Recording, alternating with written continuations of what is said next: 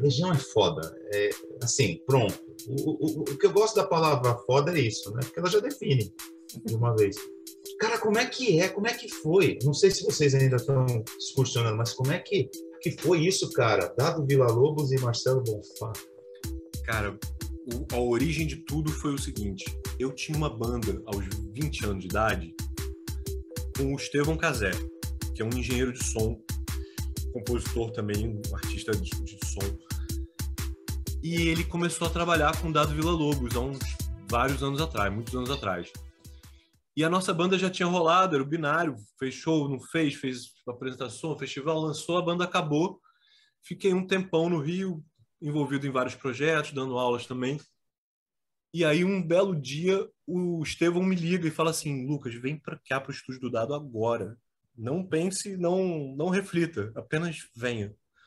A banda dele está sem guitarrista e pintou uma vaga para você tocar com o Dado, Dado solo. E eu não conheci o Dado pessoalmente, escutei Legião a vida inteira, história toda que todos nós conhecemos ali da nossa geração. E aí apareci no estúdio do Dado com a minha guitarra. Nesse dia entrei para a banda e comecei a fazer muitas coisas com o Dado Vila Lobos.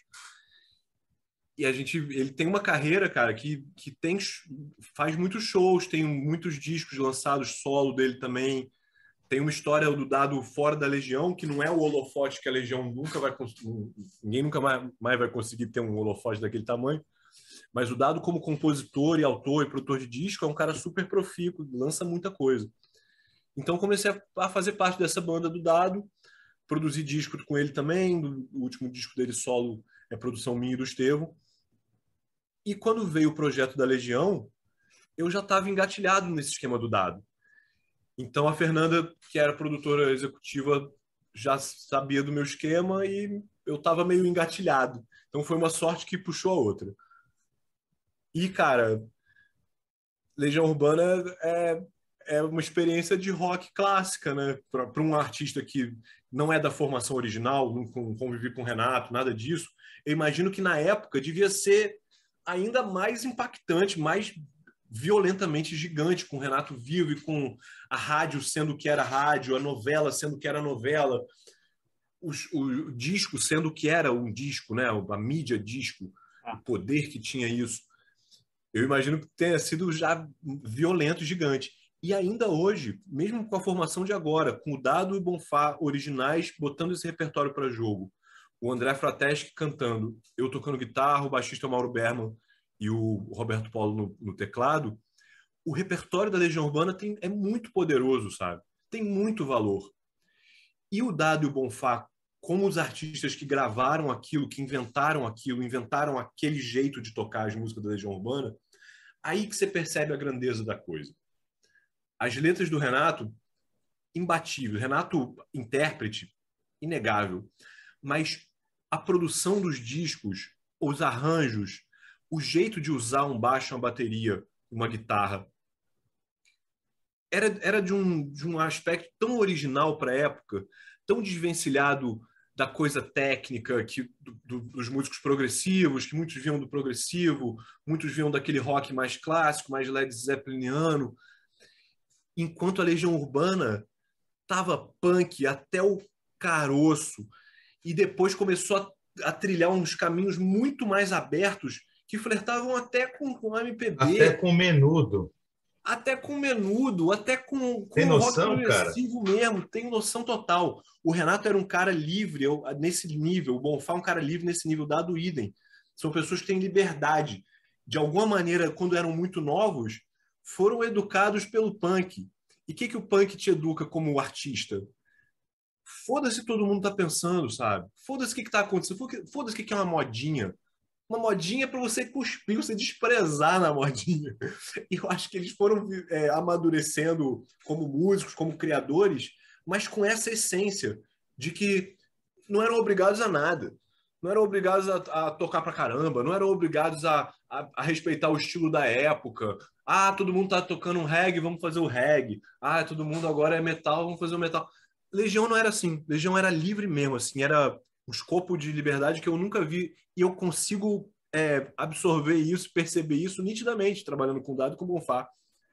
Quando você vai num show de alguma banda reparem isso, sem citar nomes e sem, e sem preconceito nenhum. Quando você vai numa banda, num show que tem uma banda tocando Legião Urbana, não é ruim. Fala a verdade para mim. É meio ruim. Que, que banda tocando Legião Urbana que você foi assistir e falou, porra, do caralho essa versão de Legião Urbana. É. Não tem como, cara. E eu fui saber isso, eu fui descobrir esse motivo tocando com as duas pessoas que fizeram o som da Legião Urbana. Quando o Bonfá toca a bateria de Quase Sem Querer, você descobre por que, que Legião Urbana é tão foda, entendeu?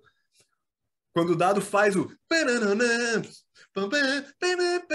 na guitarra dele, com a mão dele, e o Bonfá é. faz o acompanhamento, Aí você fala, caraca, é por isso que ninguém vai tocar que nem esses caras. E eles não tocam bem nem mal, e não são técnicos, e não são virtuosos. É o contrário. Eles têm autoria pra caralho na onda deles. E, pô, você quer coisa mais bonita do que isso, cara? Uma obra que é imortal, que vai, vai, vai permanecer ainda décadas no, no inconsciente coletivo de um país inteiro. E, e, a, e as motivações disso são inúmeras inclusive essa, das pessoas que estão ali envolvidas em fazer, tem, uma, tem um jeito de fazer que não foi ensinado exatamente, não foi doutrinado por, um, por uma estética, não foi, não foi vindo de, uma, de, um, de um ramo da coisa. É meio abiogenético, sabe? A Legião ah. Urbana nasceu naquele caldo louco de punk com um cara que amava literatura e que escrevia pra caramba e, e, ao mesmo tempo que lia Rousseau e lia o, o, Foucault e lia o Marx, cheirava cola de sapateiro também. E mistura isso, cara. É um lugar anti-acadêmico completamente e ao mesmo tempo eruditaço, sabe? Muito louco, é muito diferente o que aconteceu. E, pô, eu dei muita sorte de estar nesse lugar, absorver esse tipo de conhecimento, que não é, nunca vai ser teórico, sabe? Esse conhecimento se dá, essa troca, essa, e essa, esse aprendizado se dá em cena. Quando eu estou tocando com essas pessoas, eu entendo o que, que é um músico improvisar de verdade, o que, que é um cara, um baterista de rock de verdade. Para mim é o Bonfá. O Bonfá sabe tocar rock. Por quê? Tocar rock não é técnico. Tocar rock não é contratempo retinho, não é clique. Contra... Tocar rock é, é você, você estar num ambiente de música de rock, você está envolvido com aquilo. O Bonfá é essa pessoa. Se você contar um, dois, três, quatro, acabou, começou o show e, e, e ninguém para aquela máquina. E essa onda é maravilhosa, de, é, é, é, o, é a essência da improvisação, é a essência da música livre para mim. Cara, quem, quem além desses caras teria condições de fazer uma música de nove minutos e pôr a galera para cantar nove minutos, cara? Ninguém. Ninguém. Eu falo, bicho, eu falo. E é impressionante, Lucas, o que o dado o que o Bonfá e o que o Renato aparecem aqui. Todo mundo fala desses caras. Não. Como é que vai dizer que esses caras não, não são foda? O, o, o, dado é o elo, né? O dado é o Sempre. elo, porque ele tá ligado a todo mundo. Todo mundo fala Total. É impressionante. O dado tem um espírito em, empreendedor e, e uma generosidade como artista que fez com que nas últimas duas décadas ele fosse um, um, um patrocinador no melhor sentido, um, um ativador de talentos de todas as áreas, sabe? Ah. É a pessoa que tem um estúdio incrível, é super disponível e gosta de fazer acontecer as coisas, entendeu? Não é uma pessoa gananciosa, tem um selo que vai lançar e não sei o quê, não é exatamente isso. Mas é alguém tão interessado em música e, e tão atento às coisas que acontecem que todo mundo já meio que ou trabalhou com ele, ou gravou no estúdio dele, ou foi indicado para alguma coisa por ele ele tá nesse jogo todo porque ele, ele é uma pessoa maneira, sabe? Ele não é um artista que fica olhando seus pares ali pelo, pelo espelho para ver o que está acontecendo. Não é, ele é um cara livre mesmo e, e, e, muito disponível. Eu já vou avisando, o dia que ele vier aqui, porque eu espero que um dia ele venha, eu vou travar, porque aí é foda aí. Pô, me deixa tentar fazer essa ponte, eu acho que ele vai gostar Pô. tanto de trocar essa ideia com vocês. Pô, cara, se você posso, conseguir tentar, fazer eu isso... Eu posso tentar com todo carinho, posso tentar, lógico o Dado, ele, eu conheci o Dado no, ele fazendo trilha para o filme do Luiz Farias, marido da Paula. Marido da Paula, tô ligado. Qual, é, qual era o filme? É o Porra Louquinhas.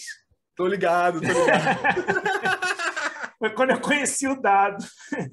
Mas eu, eu tava tive... trabalhando nesse filme? Cara, foi fazer efeito para esse filme. Eu fiz os efeitos muito loucos nesse filme. Legal. E aí o Dado tava fazendo a parte da trilha. Aí a gente se esbarrou, mas tipo, não tive contato com ele, não. Só vi ele. Ele tá numa onda de trilha já tem um tempo, fazendo trilha de série também, muitas Isso. coisas boas.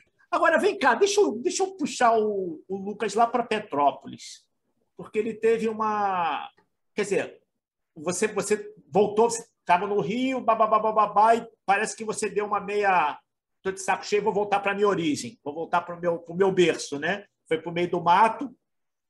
E aí parece que você deu um reset na tua cabeça. Nossa, muito. É, pois é, então. E aí você meio que tipo fugiu um pouco dessa coisa do, do eletrônico, do- das coisas que você fazia anteriormente, meio que foi para uma linha que eu fiquei curioso de entender o que que é. Primeiro o nome do álbum eu achei sensacional, Teoria da Terra Plana, né? Teoria da Terra plena. Plena. Ah, eu li plana, eu fiquei mais feliz ainda. Mas, é cara, plena é mais sensacional do que plana. Pois é, então eu caí na pegadinha, tá vendo? E, Teoria da Terra plena. e Eu você achei, eu achei do caralho esse nome. Então, e aí, e uma coisa que eu achei muito louca, que eu queria entender, o que, que, você, tá, que, que você considera um som orgânico? Eu, eu saí do Rio de Janeiro, eu morei 20 anos no Rio. Em Petrópolis, eu estava com aquela síndrome do, do jovem adolescente da cidade pequena que quer ser artista numa cidade pequena. E é difícil mesmo, Petrópolis é uma cidade legal pra caramba, mas em algum momento ali nos anos 90, eu saquei que se eu quisesse ser um guitarrista, se eu quisesse ter uma- um projeto de música, uma vida de música, talvez tivesse que não, não fosse tão fácil entender o sistema lá de dentro e me, me adaptar ao- a ser músico. Claro que tem quem consiga, tem quem ame e faça bem feito essa coisa. Eu entendi que não era minha. E comecei a tentar fazer coisa no Rio, trabalho no Rio de qualquer jeito. E aí passei numa- num teste de uma peça de teatro para ser músico de uma peça de teatro. E a peça estava em cartaz no Rio de Janeiro e depois ia via- viajar Brasil todo.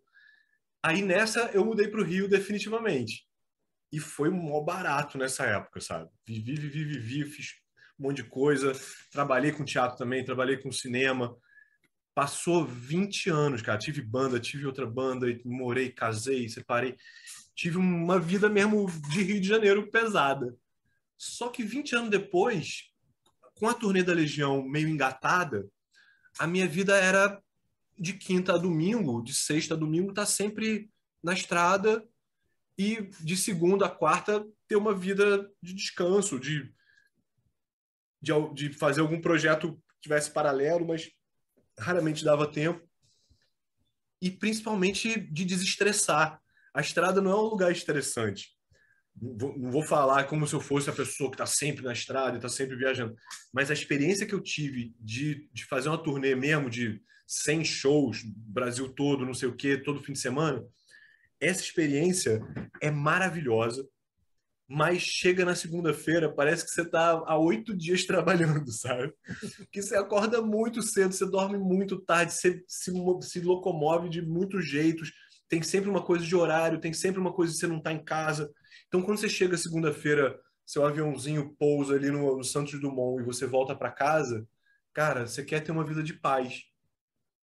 E eu pensei, estou produzindo uns discos, estou trabalhando com não sei quem e tal, e fim de semana sempre na estrada. E se eu tivesse um estúdio num lugar muito maior do que, do que no Rio de Janeiro eu poderia ter, num lugar que fazer barulho não fosse problema, num lugar que a pessoa pudesse ir gravar o disco todo no lugar, não precisasse gravar bateria num lugar, guitarra em outro, não sei o quê, ficar migrando demais. E pensei, vou fazer essa aposta. Vou alugar uma casa num lugar bem tranquilo em Petrópolis, montar meu estúdio lá e tentar vender esse peixe de imersão na hora de gravar, das pessoas se mudarem uma semaninha lá para minha casa e de lá sair um disco. E deu mó certo. N- Nesses primeiros, primeiros anos que eu fiz isso lá, foi muito legal. E fui gostando mais de ser produtor, gostando mais de, de ter esses dias dedicados a isso. E fim de semana chegava e viajava. Quando veio a pandemia, encerrou show, encerrou tudo, continuei tendo uma- um, um trabalho de ter clientes lá, bastante.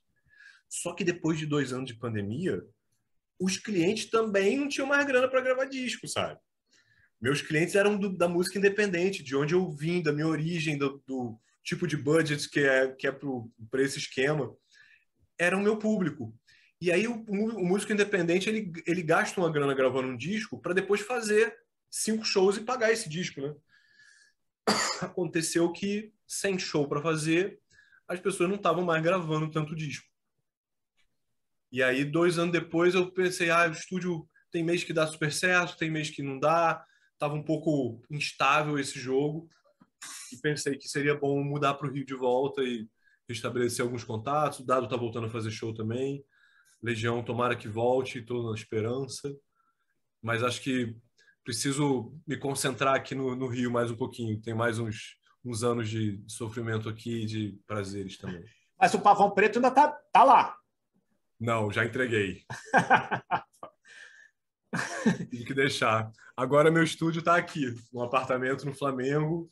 É uma sala mais modesta, não tem uma bateria para tocar de madrugada, mas estou produzindo igual sempre produzi, tendo um, um estúdio em casa e gravando. Show. Agora vem cá, deixa eu perturbar enquanto o Paulo está lá vendo os, os, os inscritos dele. Tem e, negocinho bom ainda, hein? E, então, esse prêmio, esse prêmio de, de, trilha original do Festival de, de Gramado, com um longa um barato. riscado. Foi o filme que, que, mais, que mais deu certo assim, a minha vida com trilha sonora. Ela vem de muito tempo, mas nunca engatei nesse esquema de fato, de verdade comecei fazendo trilha para o cinema universitário, ali, a turma da Estácio, tinha um grande amigo que fazia cinema lá, ele acabava me botando nos lances, fiz uma coisa ou outra. E tempos depois comecei a trabalhar muito como assistente do Plínio, Profeta, faz muita trilha de, de filme brasileiro mesmo, bastante. Um cara que, depois de produzir muito disco, de trabalhar com muitos projetos, ele se embrenhou nesse esquema de trilha de trilha para cinema e é muito bem sucedido nisso. E aí, em algum momento, quando eu já estava um pouco gravando um pouco melhor, entendendo melhor a técnica de gravação e, e entendendo melhor o estúdio como ferramenta, eu fui cara de pau lá no Plínio e fui trocar uma ideia e falar: e aí, que tal ter um assistente? Que tal você me chamar para umas paradas quando você precisar? Aí já tem um tempão que ele me chama e a gente faz muito, muito trabalho junto. E aí, nesse meio tempo, uns trabalhos pintaram aqui e ali e pintou esse filme, Riscado para fazer a trilha sonora original inteira. Letus tinha música nele também, a Letícia compôs essa trilha comigo. E, e o Ike Castilho, uma trilha meio a, a, a, seis mãos que fizemos, eu, Letícia e Ike. E o filme, a gente não sabia que ia ser o sucesso que foi, né? E, e é um filme que no, no mundo independente furou todas as bolhas, sabe? É, fez barulho fez muito barulho esse filme, porque é um filme bom mesmo, ele é bem feito, ele é bem dirigido, a, a Karine é uma atriz incrível. E esse filme foi para tudo que é lugar. E ganhou tudo que é prêmio. E eu tava nesse lugar da, da trilha nessa hora também. mas foi uma, é uma trilha que eu me orgulho muito de ter feito, mas também tenho, tenho consciência de que o filme que foi bem sucedido, o filme como um todo foi muito bem sucedido. É, mas você tem o prêmio da trilha original, isso aí não pode tirar o mérito também. Tive, porque... só, tive sorte de estar ah. no projeto, mas pô, foi, foi bom ter feito essa, essa trilha e ter, com certeza ter ganho isso. Foi, Ô, Lucas, assim. eu tenho um amigo que diz que sorte é um negócio que dá muito trabalho. Dá, dá mesmo. Cara, essa trilha deu muito trabalho, porque eu não tinha meu estúdio ainda. Olha quanto tempo faz. Eu não tinha, eu tinha uma estrutura de gravação em casa muito precária ainda. E eu eu lembro de estar de todo dia acordar de segunda a sexta, como se fosse um horário comercial, acordar e aparecer na, na, na Lapa, no estúdio do IC. E todo dia a gente trabalhava, trabalhava, trabalhava, trabalhava, voltava. Cinema volta muito, né? Não é uma coisa que você depende de tanta gente aprovar as coisas. E era uma coisa que dava certo, a gente achava o máximo, aí o diretor não gostava. Aí a gente mandava, tipo, qualquer nota, o diretor achava o máximo. Aí a gente foi tentando fazer um, um esquema de daquilo ficar legal.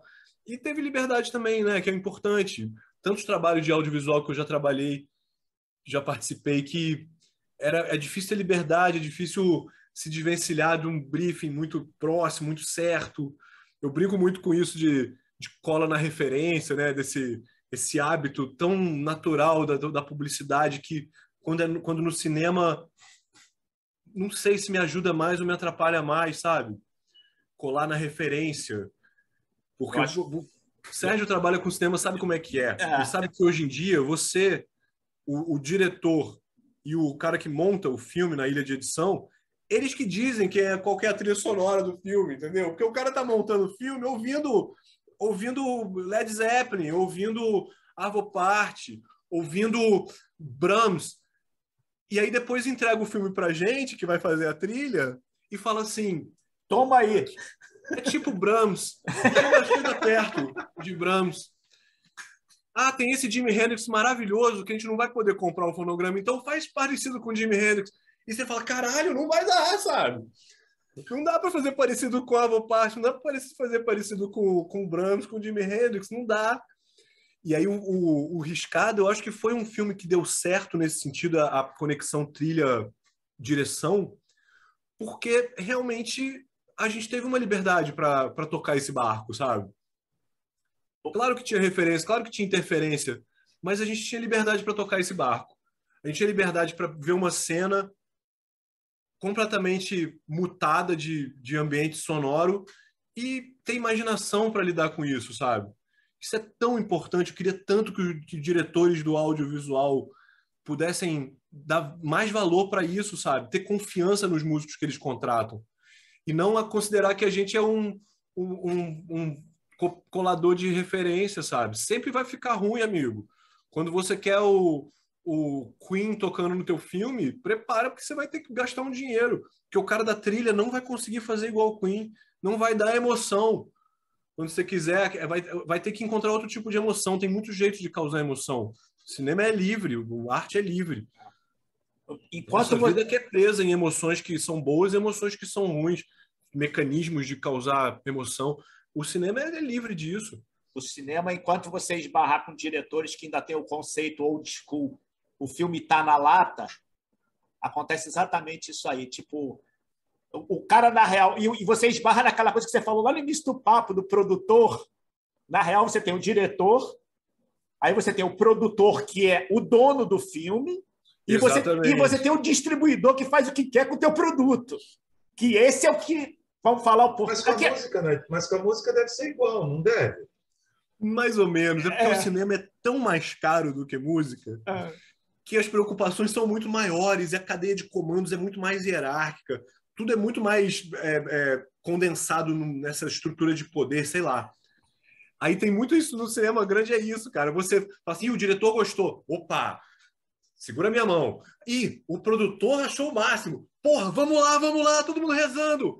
Aí quando tá tudo lindo, todo mundo tá feliz, alguém lá de cima vai falar, hum, preferi é, aquela outra ideia, é, aquela é ideia distribuidor, de atrás. É o distribuidor que põe a grana pesada, Sérgio? O, o distribuidor é o que é o, é, o, é, o, é o cara que senta no filme e vai dizer assim, a tua programação de filme vai ser o seguinte, sala estágio, tal hora, tal hora, ele que diz em que cinemas vão passar, ele faz o que quiser com o teu projeto. Mas é o cara que põe grana pesada? Ele põe grana porque ele, ele na real, ajuda o filme a viabilizar, né? O produtor, o produtor, ele pega, tipo assim, o, o Lucas teve a ele ideia. Ele se apaixona pelo projeto, né? Ele, ele compra o projeto. Aí ele compra o projeto e vai correr atrás da grana.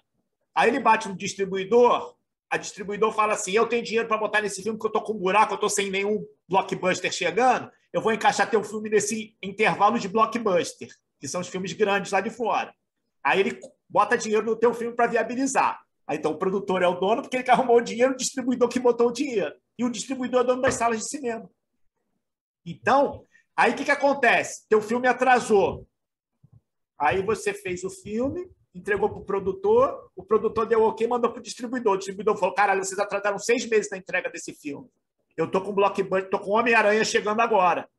Não, eu vou botar vocês só na sala do downtown aqui, na sessão, na sessão das duas horas, e só nessa sala. E acabou com o filme. Aí você, assiste, aí, né, aí, você tem uma projeção de bilheteria que você estaria em, sei lá, 50 salas, você tem uma, aí você tem os cálculos que você faz de bilheteria estimado, e você, o cara fala assim: não, você não vai ter mais 50 salas, você só vai ter duas salas.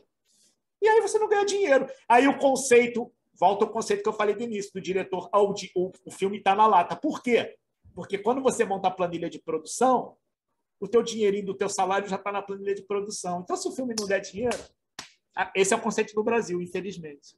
Eu arrumei uma confusão uma vez numa reunião com o pessoal de produção e direção de cinema, que eu falei assim, enquanto o filme brasileiro não for penalizado, tipo assim, eu fiz um filme, captei 10 milhões. O filme não foi sucesso. Tudo bem que a gente tem esse problema do distribuição. Vamos imaginar que não tivesse esse problema da distribuição. Foi distribuído tudo certinho, tudo e o filme não deu, não deu o resultado esperado. Esse cara não pode captar 10 milhões no próximo filme, ele tem que captar menos. Porque o projeto não foi um projeto bom para o mercado. E daí? Mas aí o papo longo. é, o cinema é muito mais complexo do que isso, do que música, né? Ah. Cinema são dois polos muito distantes, se conectam, mas que do, do, ponto de vista de execução da coisa, de acontecimento, é, é muito distante. É muito. Música independente ainda é muito mais. Tanto que você tem alguns produtores de cinema que, na realidade, montam distribuidores. Eles montam ou compram uma distribuidora, né? Para eles serem donos do projeto deles mesmos. Mas é muito difícil. É muito difícil. É um império, né? É, é bizarro. Vamos voltar aí, Paulo. Vamos lá.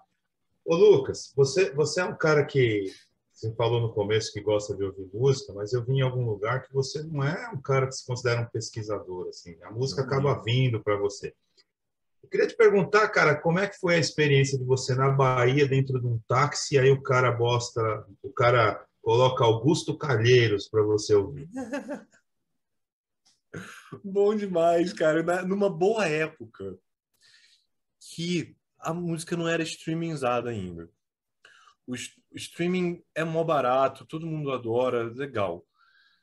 Porém, existiu uma época que eu ainda vivi, há uns 10 anos atrás, talvez, uns 15 anos atrás, que quando você viajava para outros lugares do Brasil, você tinha contato com músicas que nunca chegariam aqui, que eram maravilhosas e geniais mesmo. E eu lembro muito desse, dessa, dessas viagens, principalmente com o Lucas Santana, que eu toquei teclado com ele muito tempo e a gente viajou para caramba para muitos lugares. Eu lembro com tanto prazer de você chegar numa cidade de interior ou ir fazer uma, uma turnê por, pela região do Crato ali. E aí você parava numa banquinha de jornal, você comprava um CD pirata de alguém que tinha uma porrada de músicas, tipo a coletânea local, sabe? Era muito legal de ouvir isso. Eu não sou, juro que não sou pesquisador, porra, é muito longe de ser qualquer interessado por música nesse sentido. Mas eu, eu tenho muita curiosidade pelo que acontece por acaso de música na minha vida. Quando eu conheço alguém por acaso da música, eu dou muito valor, sabe? Muito mais do que eu ficar pesquisando headline do festival Glastonbury desse ano, sabe? Dou valor também, mas não é a minha fonte a minha fonte é totalmente o acaso. E eu lembro dessas viagens de, de Nordeste e Sul também, era bom demais. Uns pendrive na época que você botava um 100, 200 sucessos gaudérios. Aí você ficava ouvindo uma sanfona maravilhosa, umas histórias. Era muito bom ver a música do Brasil ainda, de alguma maneira, sem essa pasteurização de, de piseiro funk, que meio que hoje em dia você vai em qualquer lugar do, do Brasil, estão escutando a mesma música. Ah. Literalmente a mesma. Não é nem o mesmo tipo, né? É a mesma música. Você faz uma viagem hoje, você está em, em Caxias do Sul, no dia seguinte você está em Rondonópolis, você vai ver, você vai ouvir no posto de gasolina tocando Zé Felipe. E é isso que vai acontecer e não queira uma novidade assim que a novidade vai ter que nichar legal. E antigamente esses nichos, eles às vezes pipocavam para mim, tipo, uma parada que batia em você e você fala, opa, tá aqui, eu quero. E eu dou valor para esse lugar também, sei lá. Quando alguém que eu conheço está ouvindo uma música, eu vou ter uma reunião com alguém que eu nem conheço, a pessoa tá com um foninho antes de eu chegar na reunião, eu, eu, eu sou indiscreto e falo, mas o que você está ouvindo no foninho? Aí, quando eu posso, posso ter uma surpresa, sabe? Mas é, é muito... esse papo é bem a linha do, do, do, Nenung, né? A gente gravou com o Luiz Nenung, um cara do, de, do, do Dharma Lovers. Do Dharma Lovers. Eu não conheço o Nenung, ele é muito bacana. Eu adoro o Dharma Lovers. Ele faz um monte de música com o Dado. Exatamente. O disco que eu produzi com o Dado tem um monte de música dele, ele é maravilhoso. Ele é muito foda, né, cara? Gosto ele... muito das, das, coisas dele. Não, achei legal porque ele fala exatamente sobre essa coisa da formatação, né? Que, tipo, é, é, essa coisa exatamente você Está tá no norte, está no sul, está no sudeste, você ouve a mesma coisa, a mesma coisa você está ouvindo. Essa perda da, da, da, da, característica de cada região. Da... Total. Então ele levanta muito essa bola em relação a isso. Tanto que ele é totalmente revoltado com a indústria, né? Ele é assim, um cara é que, que tipo de personalidade vai gostar disso? Vai aprovar uma coisa, vai, vai achar interessante isso. Ai, que interessante! Agora, num, país gigantesco, tamanho de um continente, todo mundo escuta a mesma música. Ai, que nossa, que interessante, que poder da música. Não é, não é, nada disso. Isso é a cultura pulverizando, ficando, ficando fodida mais ainda. Não tem valor nenhum isso. Não estou dizendo que a música do cara que toca em, em todos os lugares do mundo não tem valor. O jeito de você comercializar, distribuir, implantar valor numa obra de música ficou, ficou pervertido, ficou fodido, ficou, é, é, sei lá, não é nem só o capitalismo, é, é a perversidade mesmo que faz isso acontecer. Você sabe, quando, quando a gente começou essa, essa ideia de trazer uma galera diferente para cá, Lucas, é, uma das coisas que a gente sempre falou, falava era isso. Cara, essa história de não furar bolha, muitas vezes é culpa da gente, cara, porque a gente também não se dá o trabalho de procurar. A gente se, se contenta com essa, com essa coisa que estão enfiando goela abaixo da gente. É Eu tenho uma acontece... playlist no meu Deezer hoje que chama, que chama Canal Ponte Aérea, que tá lá a música do Perdido, música do Philip Long, tem lá a música do, do, do Terminal Guadalupe, que eu fico olhando e falo, caralho, eu não conhecia. Como é que pode? É foda, cara. Quando a gente ouve uma, alguma entrevista, principalmente de, de artistas da música já mais velhos, e eles largam essa, geralmente pinta uma revolta quando alguém fala assim, é que a música de hoje em dia não, não é legal, antigamente tinha mais harmonia antigamente, tinha mais cuidado antigamente. E você fala, caramba, não é porque antigamente, é porque antigamente só tinha televisão para te mostrar o que era música. Aí você podia escolher das três atrações de música de domingo na TV, qual que você ia gostar. Uma você ia não gostar, a outra você ia ser indiferente, e uma terceira talvez você gostasse. Acabou suas opções. Acabou sua pesquisa. Não tem mais para onde fugir. Aí agora, como você tem um milhão de, de possibilidades. possibilidades, o excesso é diferente do preenchimento. A sensação do excesso é, é opressora, a sensação do preenchimento é maravilhosa. Então, quando a gente tem poucas opções para preencher o enorme vazio de, de desejo que, que a gente está por, por música, aquela uma pessoa pode ser nota 6, mas você vai gostar pra caramba, porque é a única que você tem, sabe? Ah.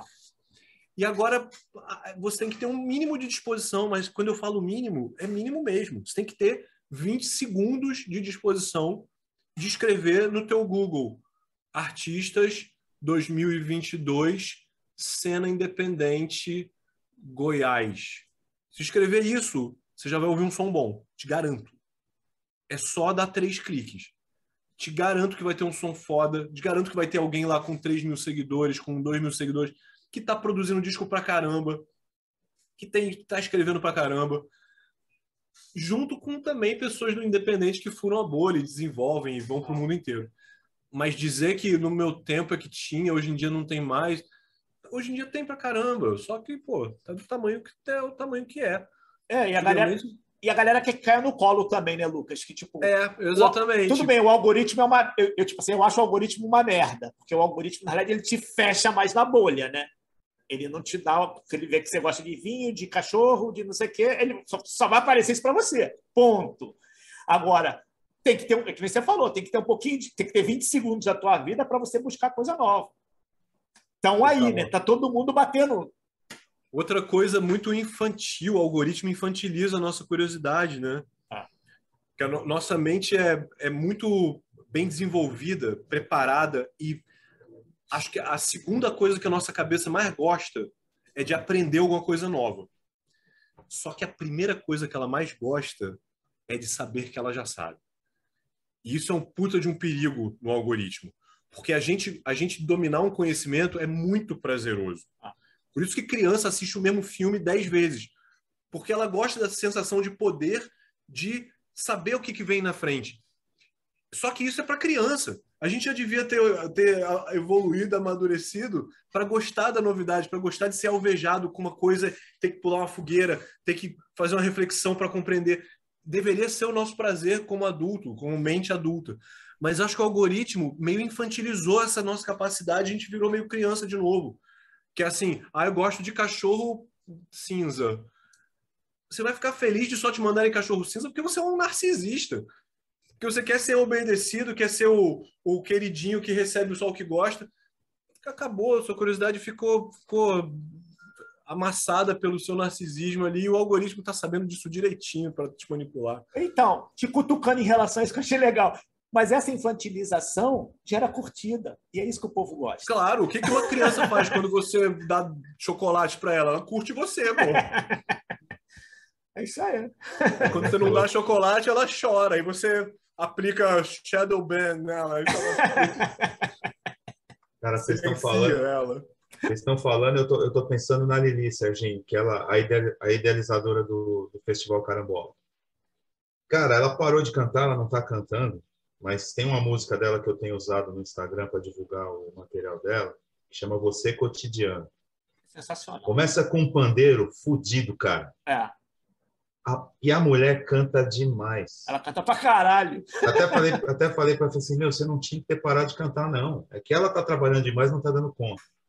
Mas ouve depois, você, você cotidiano, da Lili não, Duarte. Só comigo. É, ela, na real, ela não é porque ela está trabalhando muito, é porque ela não estava tendo tempo de evoluir como ela acha que tem que evoluir, então ela, ela meio que. só por trás. Né? Ela, ela meio que. Se, se, e ela, ela tem uma timidez muito grande de palco, parará, bababá, e se identificou na parte de backstage, de produção, parará. É. Natural, natural. Acontece. Cara, mas a música começa com um pandeiro. Muito Vou escutar com certeza. Tá. Essa encruzilhada do, da, do mundo da produção acontece muito, né? Já conheço muito, muitas pessoas desse mundo que migraram e com muito sucesso para esse outro lado, porque realmente chega uma hora que é uma coisa ou outra mesmo. É, e ela é advogada, então ela, na real, ela até misturou, até a gente brincou, falou. Você, aliás, você é formado, Lucas? Eu não. Ah, ah tá explicado. Tá explicado. Quem estuda, quem estuda não faz colégio. sucesso. Quem estuda não faz sucesso. A gente descobriu isso aqui.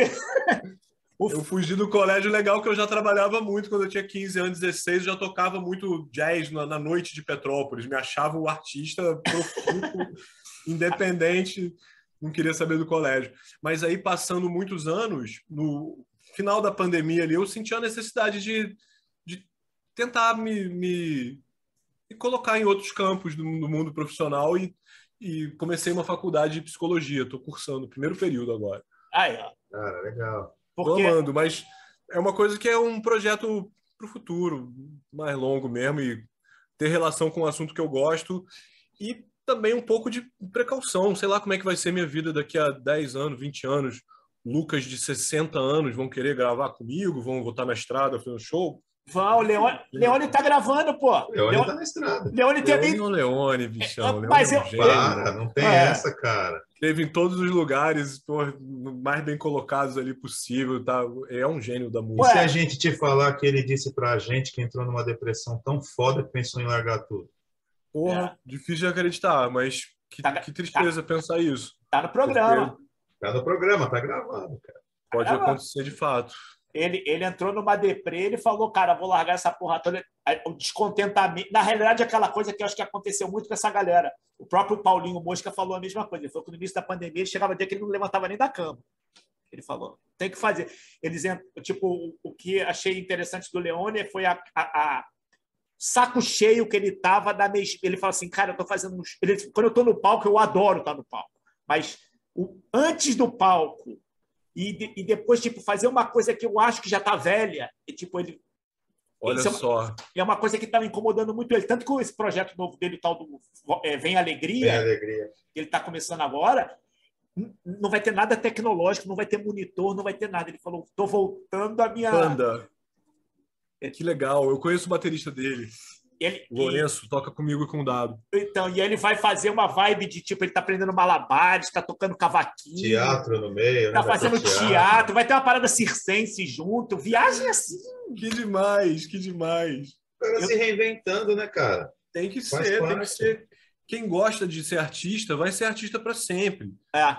E vai precisar dessa, desses momentos mesmo, de, de você sair do seu lugar comum e fazer suas coisas. É, Platão a mesma coisa. Platão falou pra gente aqui, ele meio que, tipo, o Platão ele errou só o time dele. 19 ele tava de saco cheio também da mesmice. Aí falou, vou tirar um ano sabático. Aí começou a pandemia, ele falou, tô há três anos fora do mercado. o ano sabático mais longo da história dos artistas. Pois é. Aí ele voltou agora, começou a fazer um. Mas aí ele voltou fazendo um Voltou projeto. e pegou Covid. É, voltou para primeiro. Pegou Covid, aí se recuperou, mas tipo, ele começou um projeto que ele já sonhava há um tempo, que na realidade é uma homenagem ao, ao Herbert O Viana. Herbert, eu tô ligado nesse Ah. projeto, é maravilhoso. Ele O começou. segundo Herbert Viana, muito bonito. Exatamente. O Tony é sensacional, né? É. Ô, Serginho, o voo tá longo, cara, mas eu não posso, eu não posso ir embora sem perguntar um negócio pro Lucas, cara. Pergunta, aproveita que tem que liberar o homem. Cara, eu tenho que liberar o homem, mas eu tenho que perguntar, cara. Você morou na casa do baixista do Binário, quando a mãe dele viajou para Houston. E foi mais ou menos na época que você conheceu a Letícia, né? Foi. E vocês faziam poesia haikai na piscina. Mas o que eu queria que você contasse, cara, é a história da manga. A história da manga? E você terminou a poesia, a manga caiu. Essa, essa casa era muito maneira. O que, que aconteceu? Lá no 2005, 2006, a mãe desse, do baixista da banda, do Bruno, tinha uma casa linda ali na Pereira da Silva, uma casa grandona que tava para alugar e não alugava. E a gente meio fez um, um squat lá e, e- e invadimos. Começamos a produzir coisa lá direto. E nessa mesma época, a Ana Cláudia Lomelino me apresentou a Letícia. E a gente já começou a fazer uns sambas ali logo quando se conheceu. E, sei lá, pessoas quando estão muito apaixonadas e envolvidas no mistério de se conhecer e de se envolver com alguém, é, adoram explicações metafísicas para o que é, sobretudo, a coisa mais natural do mundo. Só que quando você está apaixonado, seu coração enxerga as coisas de uma outra maneira. O filtro é outro, a visão de mundo é outra. E parece que o romance deixa as pessoas tão adoentadas de, de ego e de narcisismo e de beleza e de, e de fantasia que parece que as coisas que acontecem ao seu redor são todas para você e são todas relativas àquilo que você está vivendo.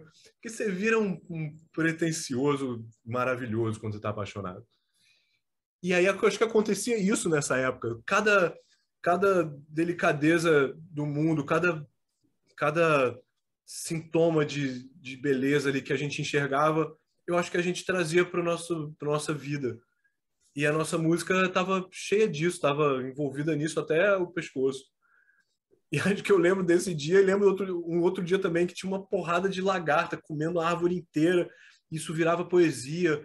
E a gente ia viajar, ia acampar, virava poesia. E a gente, sei lá, comia uma castanha estragada, virava poesia. Porque quando você está criativo e apaixonado, você, você tá com tudo.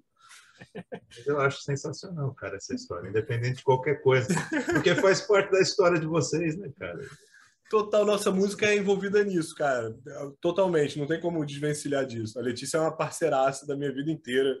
Nossa situação de amor foi muito importante, potente pra caramba. Se desenvolveu para um lado muito bacana, de ter uma amizade de fato, de ter uma convivência legal. E, pô, tenho maior honra de ter participado disso e acho que vou levar essa pessoa na minha vida total. E só uma coisa, só uma coisa pra, da minha parte para finalizar, para a galera que não conhece e está ouvindo agora, Letucci tem uma versão de Caso Sério da Rita Lee em francês Tem. que é do caralho. Que legal, que legal. Sérieuse affaire. Eu não vou nem tentar, porque senão o Sérgio vai ficar sozinho na hora que perceberem É. o nível do meu francês. A Letícia teve essa ideia foda e a mãe dela ajudou ela a fazer essa letra, porque a mãe dela é professora de francês. E o vídeo é do caralho também. Lindo, né? Os vídeos daquela época, cara, você que é do cinema, Sérgio, mais uma vez, você vai ter essa lembrança de carinho. Como todo mundo começou a comprar uma Cybershot e virar cineasta. Todo mundo. Lembra dessa época? Vocês tinham Cybershot? Paulo tinha. Eu não. Eu não tive também, mas eu tive alguma coisa parecida que está aqui guardada e eu não uso. Cara, era muito legal, porque até então, câmera fotográfica, acabou, É. e às vezes até analógica. Quando começou a ter câmera digital, todo mundo, opa, que negócio é esse? Vou bater 50 fotos? Nossa, meu Deus!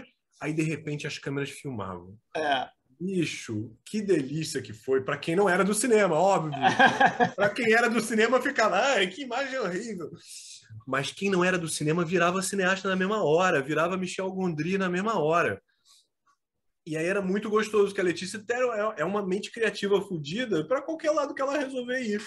E a Cybershot era muito gostosa de brincar, cara. A gente, a gente pirava era uma delícia. A Cybershot, a Cybershot no cinema fudeu a gente, sabe por quê? Porque aí você começou a ter diretores assim, tipo o Luiz Farias, um, dos Barretos, alguma coisa, você ficava assim, quando o filme estava pronto, aí o cara fala assim, sabe esse trecho aqui mais antigo? Eu quero fazer com aquele clima de cybershot. a porra, filmava com a porra da cybershot, caralho, eu não me encheu o saco. Eu sou do efeito que se lasca agora. só, só uma consideração também.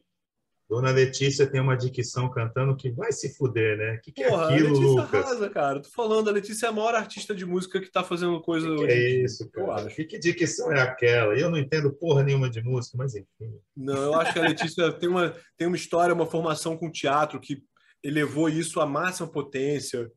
E é uma cabeça livre também. É outra dessas artistas que a gente fala, caramba, é por isso que as coisas vão, porque ela é desse jeito quando a gente conhece, é que a gente sabe que é uma cabeça livre, que não está pensando em modinha, que não está querendo agradar é. ninguém, que não está querendo fazer a bonitinha, que não está querendo envolver e enganchar as pessoas por um viés que não é de fato a música, de, a criatividade, a arte.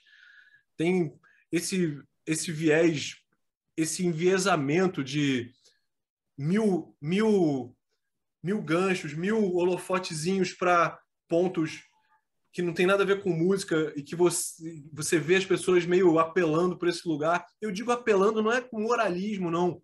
É porque é fácil você agir sob o instinto mais brutal e mais, e mais imediato do, das pessoas.